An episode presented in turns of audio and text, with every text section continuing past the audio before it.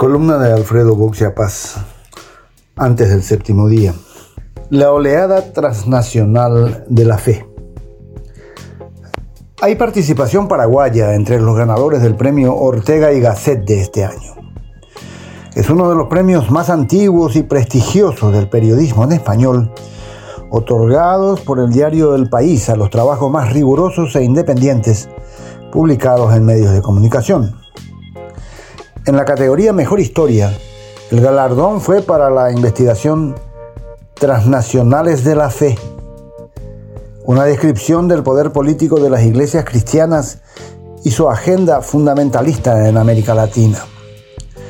En la alianza de 16 medios que reveló cómo funciona este lobby para diseñar políticas en todo el continente, hay dos reveladores reportajes firmado por la compatriota Jazmín Acuña de El Surtidor. El primero de ellos se sumerge en los vínculos paraguayos del lobby internacional cristiano, demostrando que las periódicas oleadas de conservadurismo radical que de repente invaden los espacios de prensa, los discursos políticos, las homilías y sermones pastorales, los grupos de WhatsApp y todas las redes sociales no tienen nada de casuales responden a una extensa telaraña comunicacional que viene reclutando políticos hace años y que es aceitada por aportes empresariales. La ideología de género es un eufemismo para oponerse a toda demanda de igualdad de género y de no discriminación a la diversidad sexual. Su influencia ha dado sus frutos en varios países. En Paraguay, la investigación cita a actores políticos, principalmente de los partidos Colorado y Patria Querida, que comparten estrategias para defender el ideal de Dios, patria y tradición. El otro artículo se dedica a Miguel Ortigosa, pastor evangélico del Centro Familiar de Adoración, uno de los hombres claves en la conexión de la coalición de organizaciones pro vida y un influyente grupo estadounidense llamado Capitol Ministries, dedicado a convertir en discípulos de Cristo a políticos de todo el mundo, como reza su lema.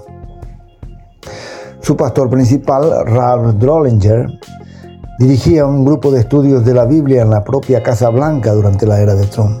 Nada es casual en estos picos de fanatismo religioso. Recurren a curiosos conceptos como marxismo cultural, una teoría conspiratoria que asegura que el feminismo, la multiculturalidad, el ateísmo y las demandas de igualdad de género y no discriminación, hay un complot marxista para subvertir el sistema capitalista. Esta pobre construcción intelectual disimula la voluntad de negar derechos.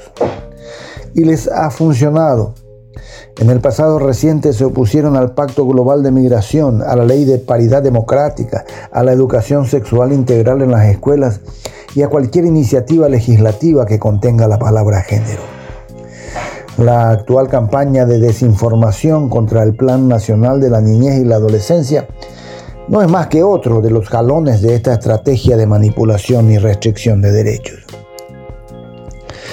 En casi toda Latinoamérica, fueron las iglesias evangélicas las portadoras de este nuevo moralismo reaccionario, lo cual tuvo implicaciones sociales y políticas, dado su crecimiento considerable en las capas más pobres. Esto no ocurrió en Paraguay, el país con el mayor porcentaje de población católica del continente, donde los curas ya eran dueños de todas las banderas conservadoras. Los evangélicos hicieron las paces con su rival histórico enfocándose en un tema en el que coinciden, la sexualidad. Ambos cleros realizan un eficaz lobby con políticos de partidos de derecha, donde sus peticiones son bien recibidas, pues significan votos populares.